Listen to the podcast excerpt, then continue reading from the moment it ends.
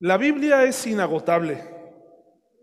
O sea, no, no puede uno llegar a decir, ya eh, se, se llegó al conocimiento total de la Biblia. Es, es, ina- es inagotable. eh, y conforme he ido estudiando hebreos, en especial hebreos, me doy cuenta que lo mucho que me hace falta estudiar, aprender, repasar, eh, uno piensa que ya sabe ciertas cosas y de pronto te das cuenta que no, que, que tienes que volver a empezar y aprender. Mucho, mucho que aprender. Hace ocho días aprendí mucho. Qué, qué agradable es tener hermanos que prediquen la palabra, ¿no? Y que podamos aprender de ellos. Y esto lo vamos a seguir haciendo. Entonces, de verdad que eh, hay mucho que aprender. Les invito a que vayamos al libro de Hebreos, por favor. Hebreos capítulo 9.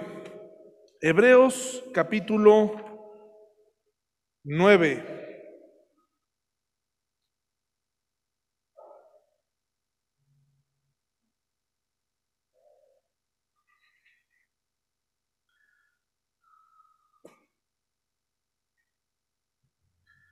Hay hermanos y hermanas que cuando por alguna razón se me olvida orar, después me recuerdan, ¿no? Me dicen, oye, no oraste al inicio, y en fin. Pero Irán preparó a nombre de todos nosotros mediante una oración, ¿verdad? Entonces, tampoco me gustaría hacer de la oración un, rito. Eh, Irán acaba de poner en las manos de Dios la predicación, así que eh, en ese mismo nombre vamos a comenzar en esta mañana a estudiar. Eh, un mes interesante, eh, un mes de temblores en México.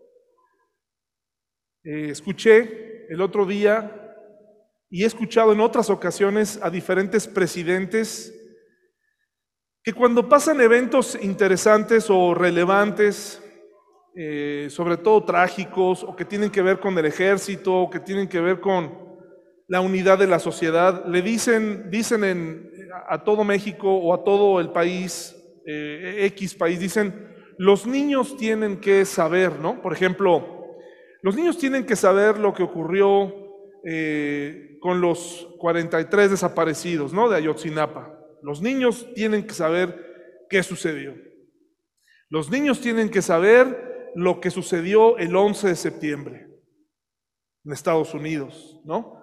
Los niños tienen que saber eh, qué ocurrió en la independencia, por qué ocurrió la independencia de México, la revolución. De hecho, pues eso eh, se nos enseña en las escuelas, se nos enseña lo que ocurre, por eso hay fechas importantes en el calendario, no tanto por los adultos, sino para que todas las generaciones no olviden, no olviden este momento en la historia, ¿de acuerdo? Por eso es que hay recordatorios.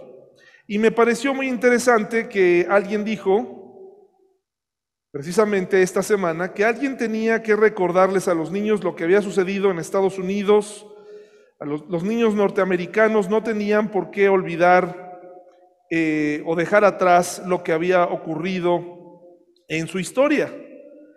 Y hay cosas que curiosamente los gobiernos pues sí, pa- sí dejan pasar o que no quieren que los niños sepan.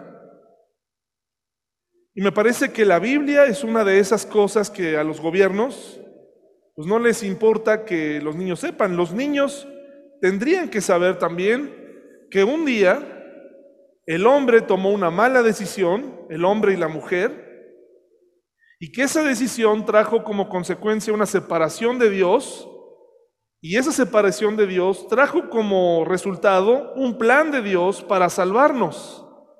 Y nuestros niños también tienen que saber eso.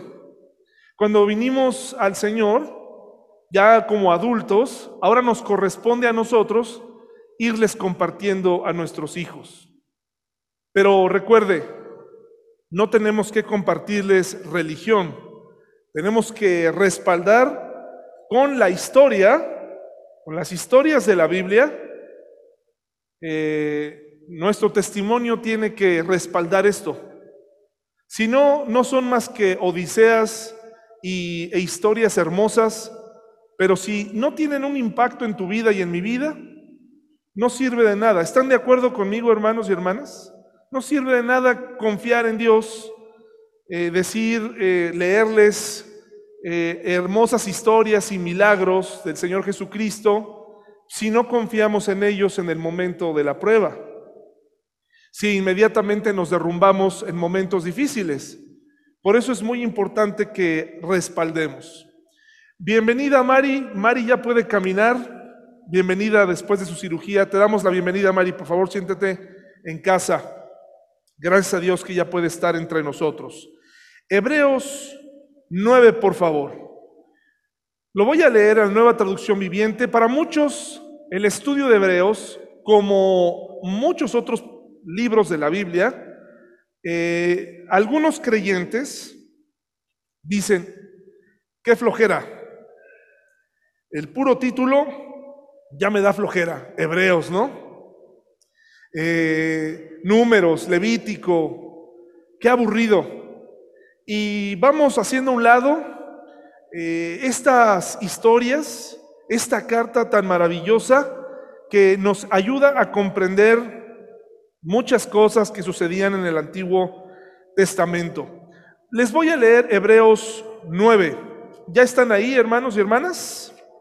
Dice así eh, también a mis hermanos del Zoom. Ese primer pacto entre Dios e Israel incluía ordenanzas para la adoración y un lugar de culto aquí en la tierra. Ese tabernáculo estaba formado por dos alas en la primera sala había un candelabro, una mesa y los panes consagrados sobre ella. Esta sala se llamaba lugar santo. Luego había una cortina detrás de la cual se encontraba la segunda sala, llamada lugar santísimo. En esa sala había un altar de oro para el incienso y un cofre de madera conocido como el arca del pacto, el cual estaba totalmente cubierto de oro en su interior había, era madera, hermanos. Estaba, era madera, estaba bañada en oro, ¿ok? Dentro del arca había un recipiente de oro que contenía el maná, la vara de Aarón a la que le habían salido hojas y las tablas del pacto que eran de piedra. Aquí hay un debate entre los eruditos y el escritor de Hebreos y otros. Un detalle menor, no tiene mayor importancia. Algunos piensan que en realidad estos tres elementos no estaban dentro del, arca, que estaban a un lado. Pero eso no significa que el, arca se abría, que en algún momento, como dice el autor de Hebreos, los elementos estuvieran dentro. Ahora, de que existían estos elementos y que estuvieran adentro o afuera, eh, eh, lo más importante es que estos elementos simbolizaban cosas muy representativas para el pueblo de Israel. Las que sí estaban dentro siempre, según los eruditos, eran las tablas de la ley, que eran los mandamientos, ¿de acuerdo? Y estos símbolos, ahorita vamos a hablar un poquito de lo que significaban, aunque ya lo vimos la semana pasada. Por encima del arca estaban los querubines de la gloria divina, cuyos, cuyas alas se extendían sobre la tapa del arca, es decir, el lugar de la expiación. Pero ahora no podemos explicar estas cosas en detalle. Si el autor no tenía tiempo para explicarlas, yo tampoco, hermanos. Dice, cuando estos elementos estaban en su lugar, los sacerdotes entraban con regularidad en la primera sala durante el cumplimiento de sus deberes religiosos, pero solo el sumo sacerdote entraba en el lugar santísimo y lo hacía una sola vez al año y siempre ofrecía sangre por sus propios pecados y por los pecados que el pueblo cometía por ignorancia, pecados cometidos por ignorancia. ¿Alguien de nosotros hoy en día estaremos cometiendo pecados por ignorancia, hermanos? Es decir, que no nos dimos cuenta que pecamos. ¿Ustedes qué opinan? Así que digan, ah, pues caray, no me di cuenta que estaba pecando. Yo ya veo difícil que hoy en día eh, alguien pueda decir, es que ignoré. A lo mejor no te has dado cuenta y, has lastimado a alguien sin, sin querer, pero eh, una vez que te das cuenta, eh, pues ya este, tienes que estar listo para pedir una disculpa. Pero en ese tiempo se ofrecían eh, este tipo de sacrificios por, si alguno de ellos ignoraba eh, que estaba pecando o que estaba fallándole a la ley. Esta fíjese bien lo que dice aquí, es una ilustración que apunta al tiempo presente, pues las ofrendas y los sacrificios que ofrecen los sacerdotes no pueden limpiar la conciencia de las personas que los traen, pues ese sistema antiguo solo consiste en alimentos, bebidas y diversas ceremonias de purificación, es decir, ordenanzas externas que permanecieron vigentes solo hasta que se estableció, ¿qué cosa, hermanos? Un sistema mejor. Entonces, todo lo que hemos estado viendo, ordenanzas, derramamiento de sangre de víctimas de corderos, eh, todo este proceso, está diciendo el autor, ya quedó atrás. No hay ninguna otra cosa que tú y yo podamos hacer hoy en día para continuar o perpetuar esta religión. Cualquier persona cristiana que esté regresando y retomando eh, estas tradiciones y estas costumbres, está contradiciendo lo que el mismo autor de Hebreos y muchas otras partes de la Biblia te están pidiendo, que es, deja a un lado el día de reposo, ya no lo veneres, deja a un lado y las únicas ordenanzas que tenemos hoy en día tú y yo y que tenemos que hacer, ¿cuáles son, hermanos? La primera es, una vez que te conviertes al Señor, te tienes que bautizar, ¿verdad? Y lo tienes que hacer por inmersión. ¿De dónde surge que de pronto sea este por aspersión? ¿Y de dónde surge que los niños sean eh, bautizados así? Esto es una tradición de la reforma. A, a esta tradición se la debemos a los, a los hermanos reformados, quienes Calvino y Lutero dijeron es correcto bautizar infantes, para que se dé cuenta el peso de la reforma sobre esas cosas. No, no, no le echemos la culpa de todo a los católicos. Esto también era una creencia que estos reformados introdujeron a la iglesia cristiana moderna. ¿De acuerdo? Y la segunda cena del Señor es, la, perdón, la segunda ordenanza, ya me, ya, me, este, ya me quemé, es la cena del Señor, en donde se utilizan símbolos, donde el jugo de uva se queda como jugo de uva y cuando te lo tomas, simboliza esa porción, ese derramamiento de la sangre que te corresponde a ti, que se derramó eh, eh, por ti, y que el Señor derramó, se vació por todos nosotros. ¿De acuerdo? Ese pan que masticas se queda como pan, pero es un símbolo de lo que ocurrió en la cruz. Pero también los reformados, calvinistas y luteranos por igual, enseñaban que esos elementos se transformaban literalmente en el cuerpo y la sangre del Señor Jesucristo. Mucha gente piensa que hablar de reforma es hablar de cosas correctas, es hablar de tradiciones correctas y no es así. Perpetuaron el error en muchas ocasiones y por lo tanto tenemos una iglesia Frankenstein donde todo el mundo toma cosas de aquí y de allá eh, y que por eso tenemos que regresar al libro. Y aquí nos está diciendo el autor, déjate de eso, esto ya no tiene vigencia, no hay sacrificios, ya no hay cultos, ya no hay que guardar el sábado, eso ya quedó atrás. Ahora tienes que consagrar tu vida al Señor, tienes que buscar, buscar agradarle y te voy a decir algo hoy a ti que tal vez has vivido bajo el régimen de un cristianismo de castigo, de un cristianismo violento, también a través de tus sueños y de tus anhelos puedes glorificar a Dios. Eh, este, este lema que dice, ¿quieres hacer reír a Dios? Cuéntale tus planes. Es una de esas ideas tomadas de la reforma.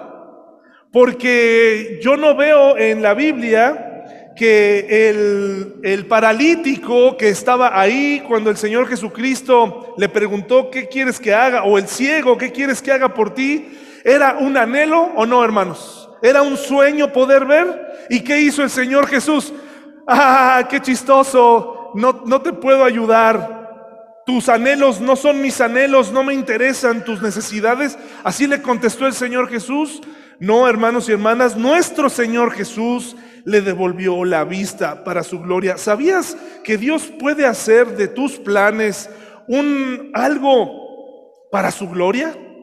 ¿Sabías que Él puede hacer de tu profesión algo maravilloso para su gloria? ¿Sí lo sabías o no lo sabías?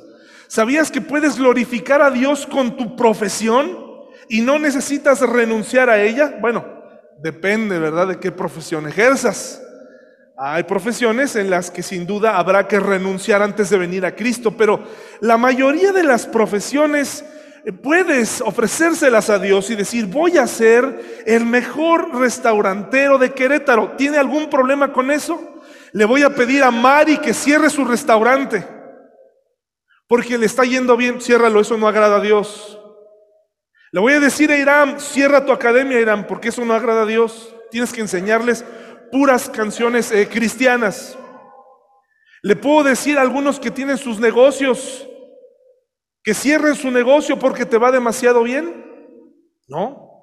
Puedes ser un profesor de una primaria, puedes ser, puedes tener doctorados o no puedes tenerlos, puedes hacer o tener el oficio más sencillo del mundo, pero puedes usarlo para gloria de Dios. Pero tal vez has escuchado que es innecesario renunciar a eso. Y no es así, hermanos y hermanos. Ofréceselo a Dios. Tú entiendes muy bien, no voy a insultar tu inteligencia. Lo que el Señor quiere es que des tu, su corazón y que esa profesión no ocupe el lugar de Dios, ¿verdad? Pero tú puedes. Libérate, no le eches la culpa al cristianismo, ¿verdad? ¿Cuántos atletas le han dado gloria a Dios ganando una carrera? ¿Verdad? ¿Cuántos futbolistas, algunos de ellos a lo mejor eh, sin convicción, pero muchos otros con mucha convicción, viviendo vidas correctas fuera de la cancha y dentro también, eh, dan gloria a Dios, ¿no? Nos hace falta aprender a vivir más felices, hermanos y hermanas. Y estas cosas, dice el autor de Hebreos, no resuelven el problema de la conciencia. Porque todo el tiempo nos están haciendo recordar, soy pecador, soy pecador, soy pecador. Hermanos y hermanas, quiero tranquilizarte con esto. Yo no floto entre semana. Yo no estoy levitando en mi casa de espiritual. Quisiera cada día aprender a ser un mejor cristiano en, la, la soledad, que es donde se necesita. Cuando no me ve mi esposa, cuando no me ven mis hijos, necesito aprender a ser un mejor empleado, un mejor cristiano, una mente más limpia. El cristiano tiene que aprender a ser feliz. Solamente de esta manera podrá compartir su fe con felicidad. ¿Sí o no, hermanos y hermanas? ¿Puedes compartir algo que no te hace feliz, hermano y hermana? Ahora, en la vida en el cristianismo todo es felicidad, hay problemas, hay circunstancias complicadas, pero nos hace falta aprender a sonreír más y a disfrutar porque la vida se va. Disfruta a tus seres queridos. Dice así, mis hermanos. Por cierto, antes de pasar a la segunda parte en el versículo 11, este nuevo pacto debe entenderse de la siguiente manera. El estudiante de la Biblia, el estudiante que somos tú y yo, todos deberíamos ser estudiantes de la Biblia. Todos. A nuestro alcance está este ejemplar. Ya hay mucho material, versiones de la Biblia. Ya no, ya no paramos, podemos entenderla. El Espíritu Santo, el intérprete, te va a ayudar a entender. Todos debemos entender que esto esto que está ocurriendo aquí, todos estos eh, sacrificios y los templos que hay en la Biblia donde el Señor, eh, su gloria se manifestó, ningún lugar puede albergar a Dios, ¿de acuerdo? No hay un lugar suficientemente grande para albergar al Dios Padre, ¿de acuerdo? Por lo tanto, no debemos venerar este lugar. ¿Estamos de acuerdo? No debemos venerar este lugar, este lugar es una herramienta para Él. Es una herramienta para servirle. Tenemos que entender que el tabernáculo estaba lleno de simbolismos, ya lo vimos hace 15 días, que el arca, los ángeles, la madera, el oro, la vestimenta de los sacerdotes y todos los elementos no son Dios. Solamente eran eso, simbolismos. Un estudiante de la Biblia se dará cuenta de esto. Se dará cuenta de esto y entenderemos que los sacrificios se iban a detener. Un estudiante de la Biblia se da cuenta que los sacrificios se iban a detener en algún momento. Literalmente el sacrificio de un animal se iba a detener. Ya no iba a ser necesario porque todos esos ejercicios de sacrificio apuntaban al Mesías. ¿Y quién es el Mesías, hermanos y hermanas? Jesucristo. ¿De acuerdo? No puede haber duda. El cristiano tiene que aprender a saber esto. Yo no puedo venerar una cruz. No estoy diciendo que es un mal elemento, porque hay símbolos que nos recuerdan lo que sucedió ahí. Pero yo no puedo arrodillarme delante de una cruz, o delante de una imagen, o delante de un, eh, un santo llamado así, ¿no? O un hombre, un Moisés. Aquí el autor de Veros les dice, Solamente Dios, solamente Jesús. Mire lo que dice aquí, por favor, eh, en el versículo 11. Entonces Cristo ahora ha llegado a ser el sumo sacerdote por sobre todas las cosas buenas que han venido. ¿Cómo le llama el autor a estas nuevas cosas? Un, cosas buenas. Cosas buenas.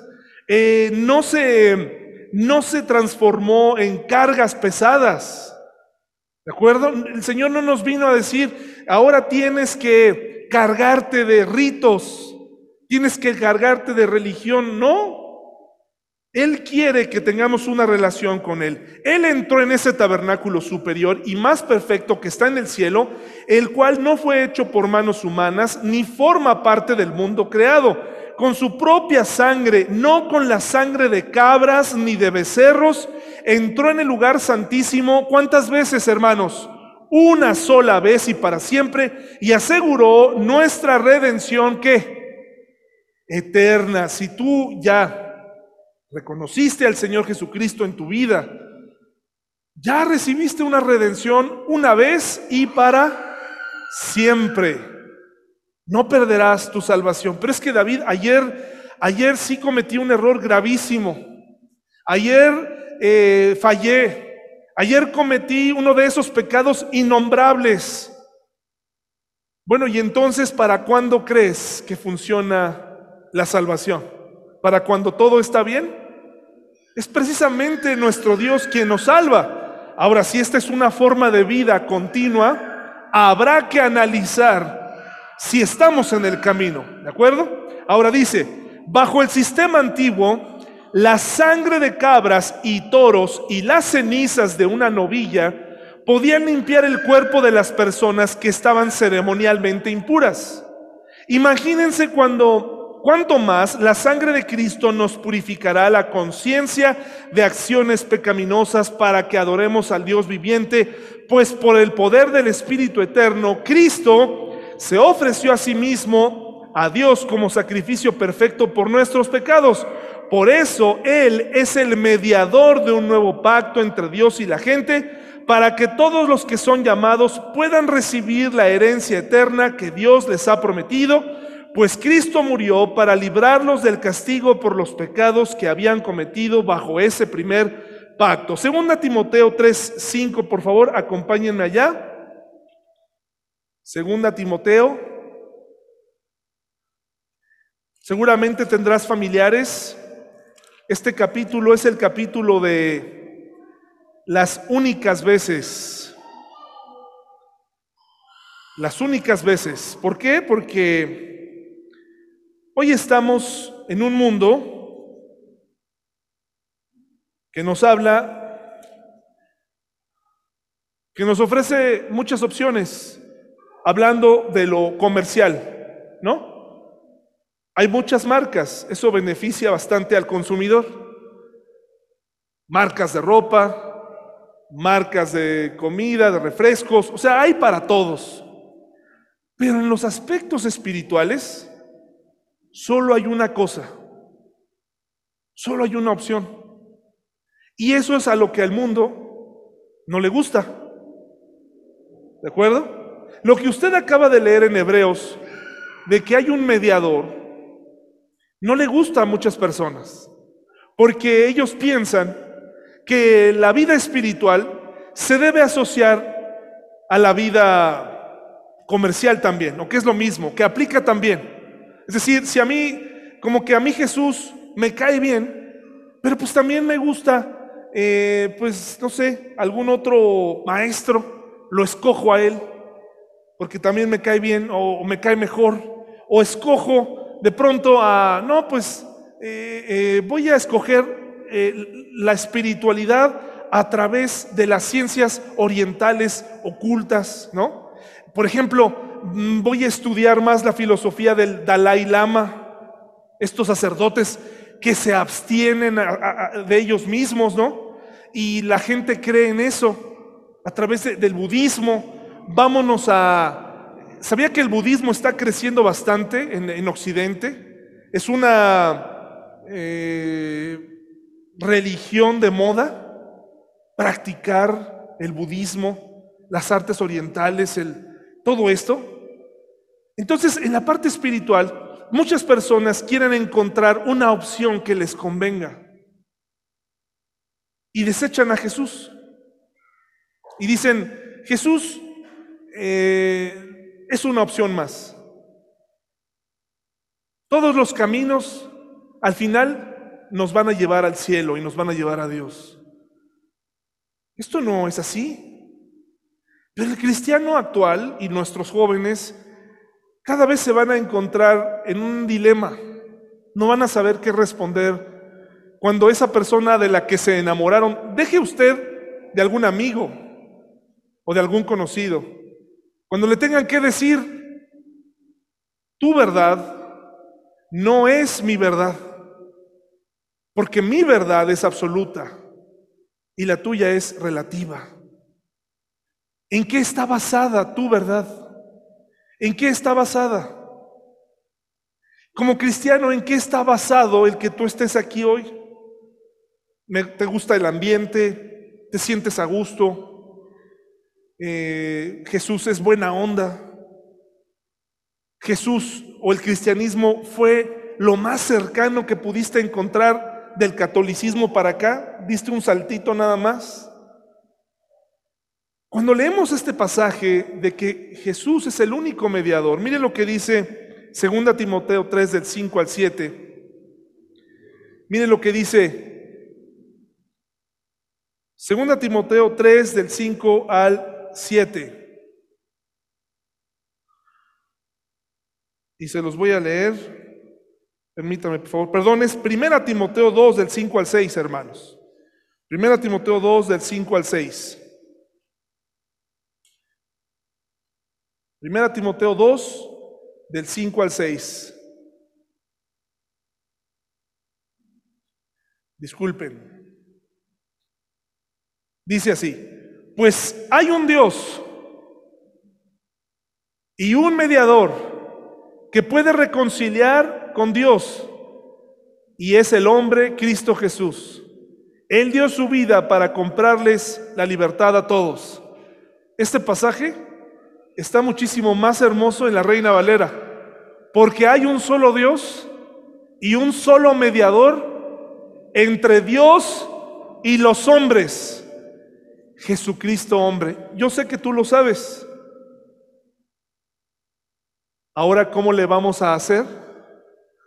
para decírselo a tu familiar, a tus amigos, a, la gente que amas, a tu compañero de trabajo que lo ves en problemado, lo ves dando vueltas en círculo en muchas áreas de su vida y tú sabes que no se van a resolver sus problemas y sobre todo su destino eterno y espiritual hasta que no use al mediador. ¿Qué es un mediador, hermanos y hermanas? El mediador, ¿han visto en las películas cuando hay una toma de rehenes? ¿Sí? ¿Sí lo han visto, hermanos? Ahora resulta que nadie ha visto películas así. En una toma de rehenes, lo más interesante en una tensión es cuando entra el mediador y comienza a hablar entre los policías armados y los secuestradores enloquecidos. Y entra un mediador. Y el mediador le empieza a decir a la autoridad, tranquilos, no disparen, voy a tratar de negociar para que liberen a los secuestrados. Y el mediador, ¿cómo tiene que ser? Muy inteligente, muy tranquilo. ¿Qué pasa si el, si el mediador se enoja? Se pierde y se cae todo y hay muerte. En nuestro caso, en el caso espiritual, no hay más mediadores. Solo tenemos una opción y esa opción es Jesucristo. Y Jesucristo pagó el precio para pagarle a Dios. Un Dios amoroso, ¿sí? un Dios que quiere cumplir tus sueños, que quiere estar contigo, que te ama, de acuerdo, ¿sí?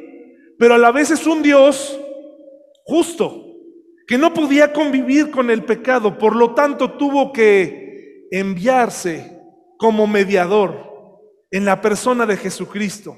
Y este mediador sacrifica su vida para pagar la deuda y entonces ahora sí, Dios recibe a todos los que reciben a su Hijo. Esto, este tema todos lo tenemos claro, ¿sí o no? ¿Cómo se lo decimos a nuestros familiares? ¿Qué tanto se lo hemos dicho? ¿Desde dónde se lo hemos dicho? ¿Desde dónde? O sea, ¿desde qué, desde qué postura? ¿Desde la postura religiosa? desde la postura del látigo, desde la postura real y verdadera del infierno, es una realidad. Es una realidad, pero desde ahí lo hemos hecho. Desde ser totalmente extraídos del cristianismo y divertidos y ajenos en donde no nos van a creer y no van a notar ninguna diferencia. ¿Desde dónde hemos hablado de estas verdades que tus familiares y mis amigos y mis familiares necesitan escuchar? ¿Desde dónde lo estás haciendo? ¿Te estás eh, llenando de argumentos eh, para debatir con ese tío eh, que se cree muy listo? Que te va a debatir con argumentos falsos que leyó por ahí. Porque recuerda, tienes en tus manos la verdad. No te sientes impotente de saber que tienes algo en tus manos que dice tanto y no saber por dónde empezar a usarlo. ¿No has comprado alguna vez algo que está sobrado? Aquel taladro industrial que, que compraste solamente para colgar un cuadro, hace un super hoyo, ¿no? ¡Um! Así hasta te vas, se te mete la mano a la pared, ¿no? Es demasiado. Tienes en tus manos la palabra de Dios. Si la conoces, si te das el tiempo para hacer en tu mente, eh, acomodar, configurar, arreglar en tu mente, en tu razonamiento, comprender estas verdades, podrás ser más efectivo en el momento de conversar. Menos emocionales y más llenos de razón para compartir. ¿Por qué nuestros hijos no nos escuchan a veces? Si hay algunas mamás que están batallando con algún hijo que es difícil de que, de que nos entienda, ¿no? Incluso algunos que crecieron en hogares cristianos. Muchos educamos a nuestros hijos o te quedas quieto o te toca vara en la iglesia o te doy. Y nuestro hijo va creciendo creyendo pues que el cristianismo es parte que va eh, implícito, pues la vara y el castigo. Cuando pueda liberarse, ¿qué creen que va a hacer? se va a liberar, se va a ir. Muchos de nuestros hijos, cuando lleguen a cierta edad, se van a encontrar con ese profesor de filosofía, de biología, que les va a dar un argumento muy eficaz a la mente. Ahora, por supuesto, el Espíritu Santo hace la labor, ¿sí? Pero te estoy hablando a ti para que, como padre, como hermano mayor, como tío, para que te prepares y, tengas un argumento para discutir con ese hermano que, siempre, que lo único que logra es hacerte enojar y que puedas explicarle a través de la razón. Que le puedas decir, ¿por qué creemos en Cristo? ¿Por qué no puede haber verdades? Cuando una persona te dice, es que todo es relativo, tú le puedes decir, lo que tú estás diciendo es verdad. Sí, es un argumento autodestructor. Porque si me estás diciendo que nada es verdad, que todo es relativo, inclusive lo que tú me estás diciendo que es verdad, no es verdad. Se autodestruyó. Muchas mamás pasan mucho tiempo rogándole a sus hijos, tratando de explicarles cómo es que ellas han podido ver al Señor en su vida. No necesitaron mayores explicaciones, fue palpable en su vida, pero para tu hijo no. Tu hijo y tu hija necesitará más herramientas hoy en día para que no tenga pretexto, para que no asocie nuestra fe con una fe de gente necia, religiosa, cerrada, ¿no? Necesitamos aprender, hermanos y hermanas. Dice aquí entonces, Él dio su vida para comprarles la libertad. ¿A cuántos hermanos? A todos a todos. Ahora sí vayamos a segunda a Timoteo 3 del 5 al 7. Segunda Timoteo 3 del 5 al 7. Nuevamente Pablo le está diciendo a Timoteo, entre otros grandes consejos, si tú quieres extraer eh, muchos consejos para la juventud, Pablo se los hace a Timoteo, un eh, discípulo que estaba en el momento, en un momento muy difícil en época de Nerón, a quien se le atribuye eh, el gran incendio de Roma, este, y otras grandes locuras, ¿no? Este, que, que hizo Nerón. Entonces, vamos por favor a 2 Timoteo 3, del 5 al 7. Dice así, ¿ya lo tenemos?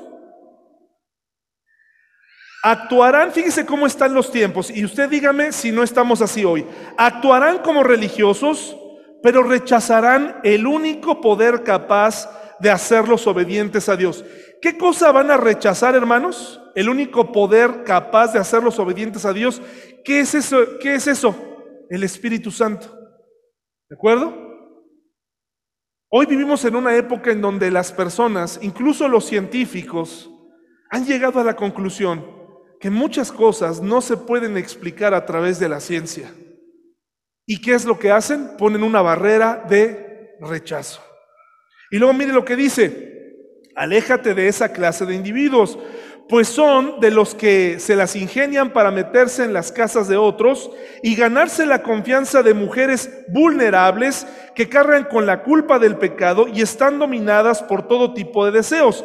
Dice el versículo 7, dichas mujeres siempre van detrás de nuevas enseñanzas, pero jamás logran entender la verdad. Aunque aquí está hablando de mujeres, hoy vivimos en una época, hermanos y hermanas, donde todo mundo está buscando enseñanzas en todas partes.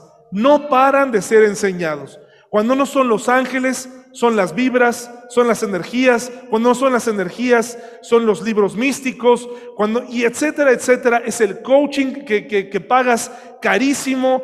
Esa persona que de pronto está de moda esa persona, mi respeto si alguien se dedica a eso, no tengo nada en contra de, ustedes, pero es una herramienta muy interesante.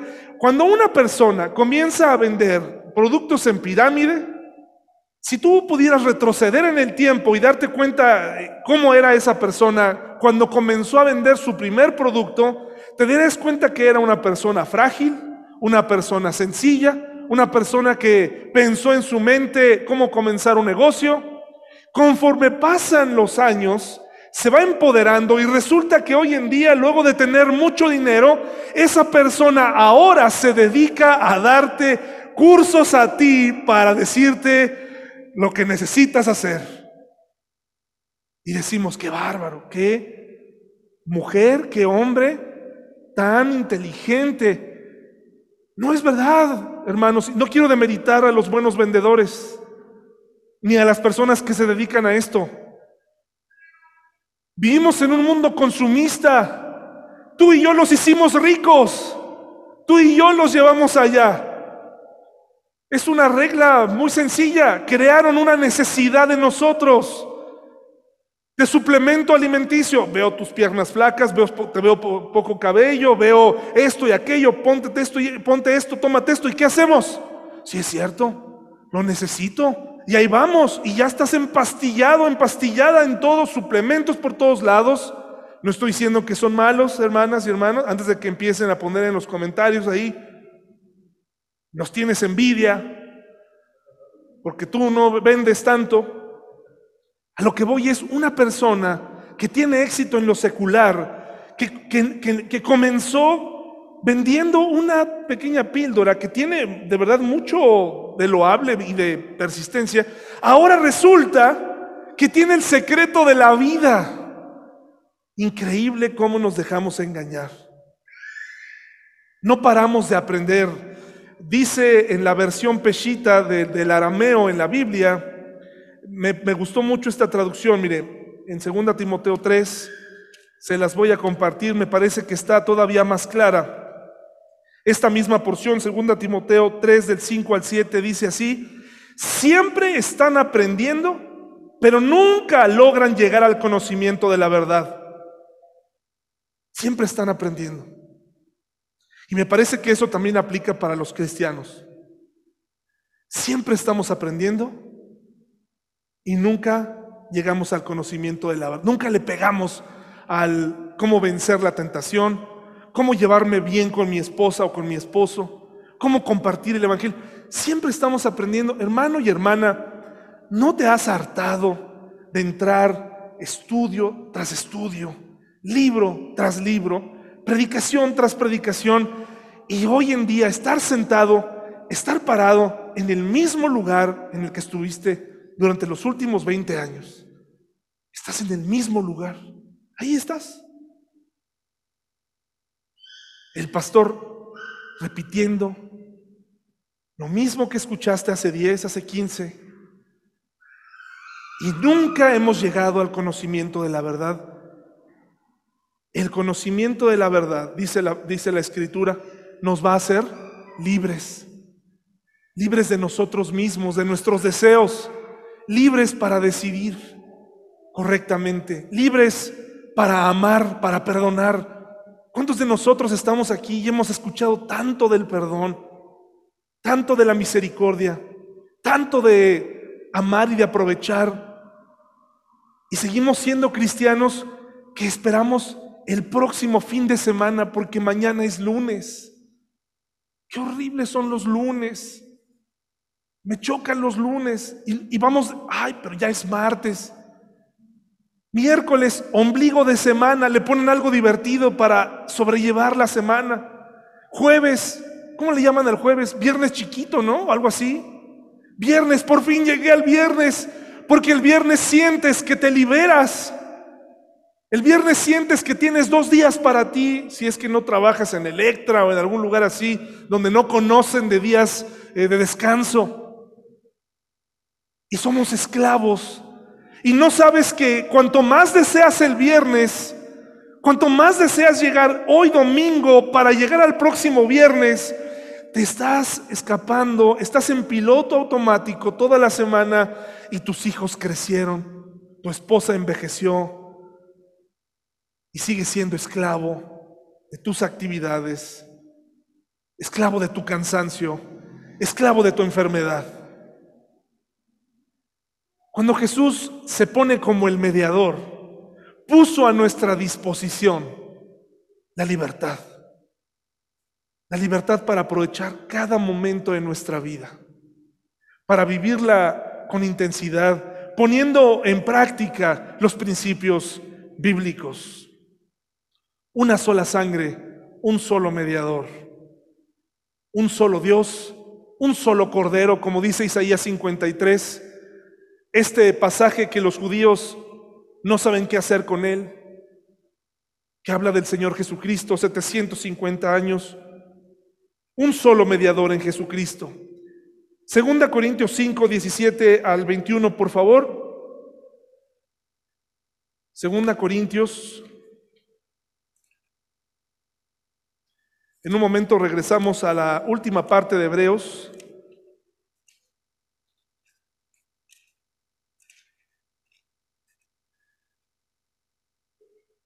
A veces pensamos que aprovechar la vida es hacer mucho, ¿no? Tengo que hacer mucho, tengo que... Algunos tampoco quiero que se ofendan los que manejan agenda, hermanos y hermanas, por favor. No se ofendan los que venden cosas. Compréndanme, soy imperfecto, ¿sí? Pero cuando alguien me dice de una agenda, es que mi agenda, que por cierto no, no respetan las agendas, no se respetan. Se siente bonito decir es que mi agenda. Yo intenté traer una agenda, ¿se acuerdan de las estas electrónicas que tenían como Palm? Wow. Yo tenía una de bolsillo blanca. Mi primer gasto como casado. Creo que como Paola ha sido mi cómplice en muchas cosas que he comprado, pobre, ¿no? Lo que tienen que hacer las mujeres, ¿no? Tienen que a fuerza irle al equipo que le vamos, comprar las... Bueno, entonces ahí voy con mi... Más me tardaba en revisar mi agenda vacía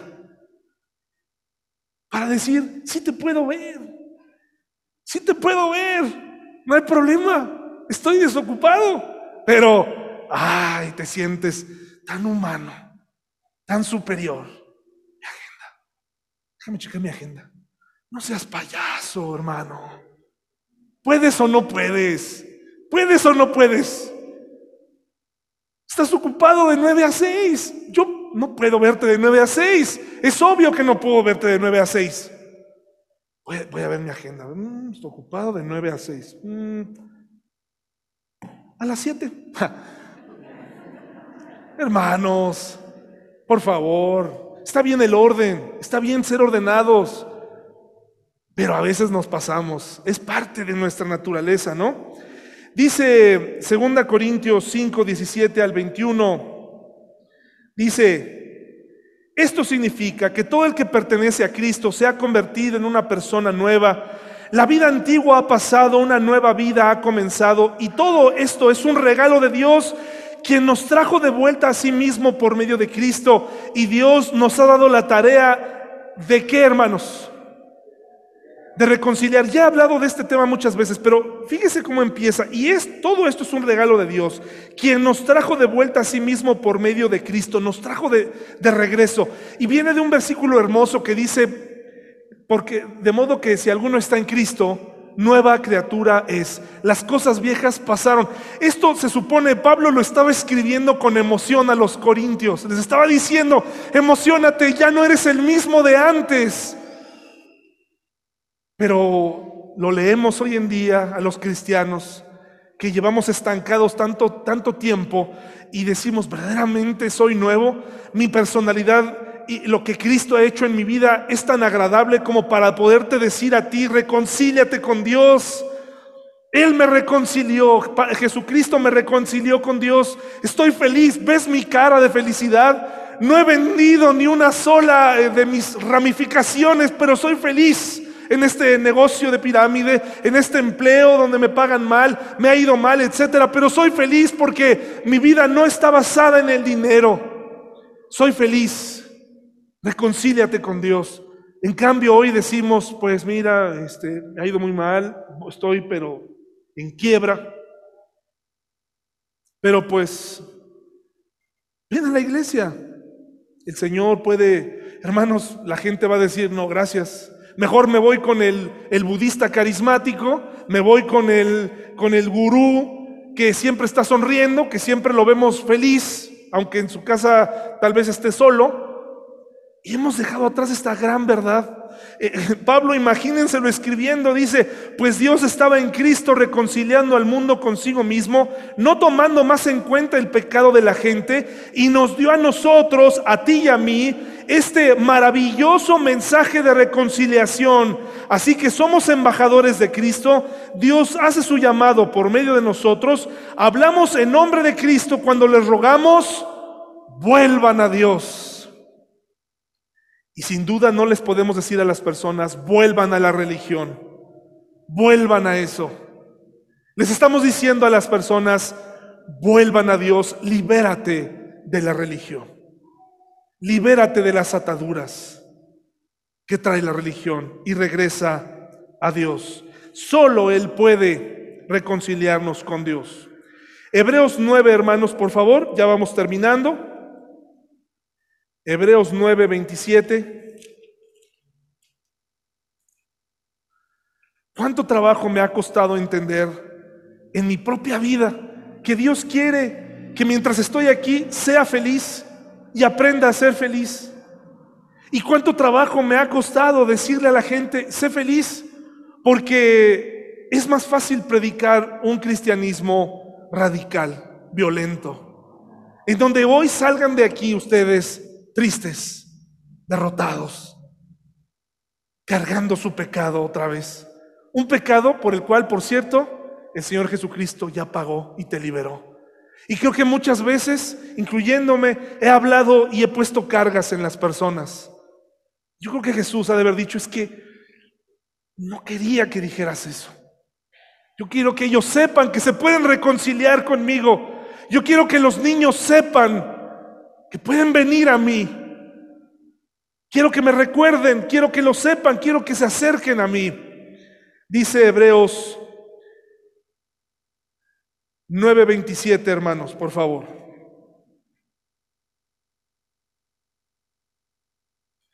Voy a leer desde el 23.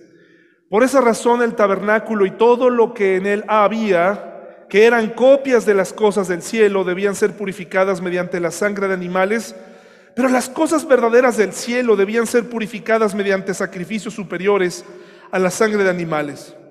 Pues Cristo no entró en un lugar santo hecho por manos humanas, que era solo una copia del verdadero que está en el cielo.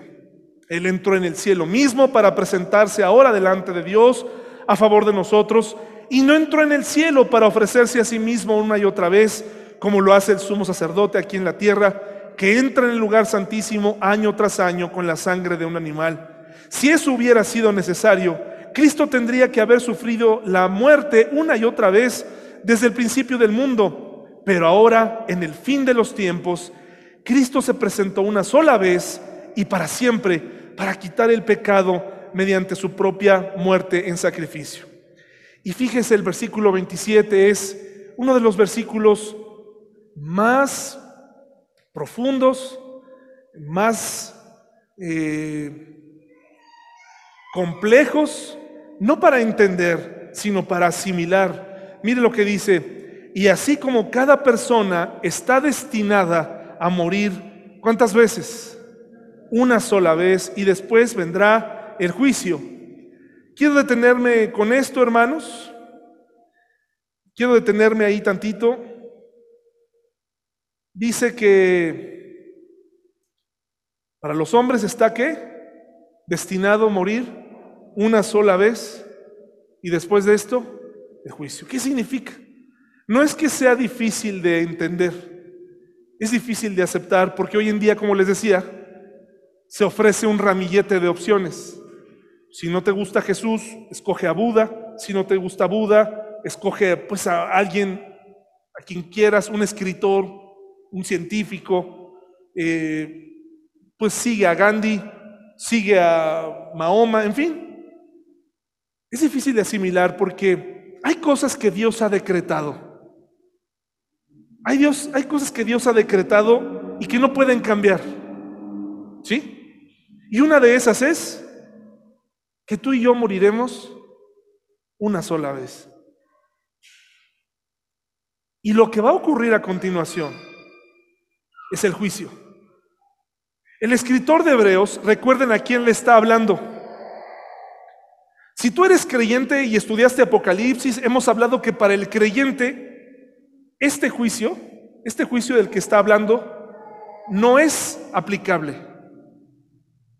Este juicio es para aquellas personas, para este tipo de creyentes de los que les hablé hace como un mes, que estaban indecisos entre creer en Jesús y no, entre aquellos que se aferraban a su religión, entre aquellos que, que decían, sí, Jesús está bien, pero no me quiero mover mucho, quiero seguir ofreciendo sacrificios, caminar al templo, está hablando de no creyentes. Es difícil aceptar incluso para ti si tienes un familiar que recién murió y que no está seguro si tomó una decisión por Cristo. Es difícil porque dices, de algún modo buscas y te aferras a que tu familiar haya entendido que Jesucristo era el camino. Aunque todo lo que tengas hasta este momento es una confirmación mediante un apretón de manos en sus últimos momentos, un parpadeo, eh, algo que te dijo, que tú te aferras a eso. Pero aquí en ese momento estamos frente a algo complicado. En otro tiempo, predicadores que se les llamaba los predicadores casi casi del infierno, se narra de uno que cuando hablaba del infierno, los espectadores decían sentir las lengüetas de las llamas ahí, por las descripciones que hacían del infierno tan vívidas. Pero suponiendo que el infierno, yo creo que el infierno es un lugar eh, terrenal, perdón, espiritual, un lugar real, un lugar donde la llama nunca cesa, es un lugar de tormento, así lo veo yo. Pero suponiendo que fuera un lugar vacío, un lugar en donde solamente hay una puerta y esa puerta se cerrara por fuera, ahí te gustaría que tu familiar inconverso estuviera por toda la eternidad aunque no hubiera llamas, un lugar solitario, vacío, oscuro. Ese es el destino que le espera a todos aquellos que rechazan al único mediador. David, es que eso es muy duro. Me estás diciendo que, que por más devota que sea mi mamá, por más devota que sea en su fe, es que yo veo, yo veo lo devota que es, yo veo lo devoto que es mi padre, yo lo veo como está escrito, como está establecido, que los hombres que han, que han rechazado al mediador, que ya no escucharon, que no, que no comprenden su conflicto con Dios y se han aferrado a la religión de sus padres, lo que les espera es el juicio. Escuche bien, ¿eh? Antes yo le hablé del infierno, y hablé del infierno, pero aquí dice, ¿y después de esto vendrá el infierno? ¿Qué viene? El juicio. ¿Qué significa? Significa que ese familiar que amamos será llamado a comparecer antes de mandarlo, antes de condenarlo, tendrá un diálogo con Dios nuevamente. Escuchará. De tal manera que ese familiar que amamos no va a tener tiempo de jalonearse. Nadie, no será necesario que alguien lo detenga. Si tuviera ropas, no se rasgaría su ropa, ¿sí?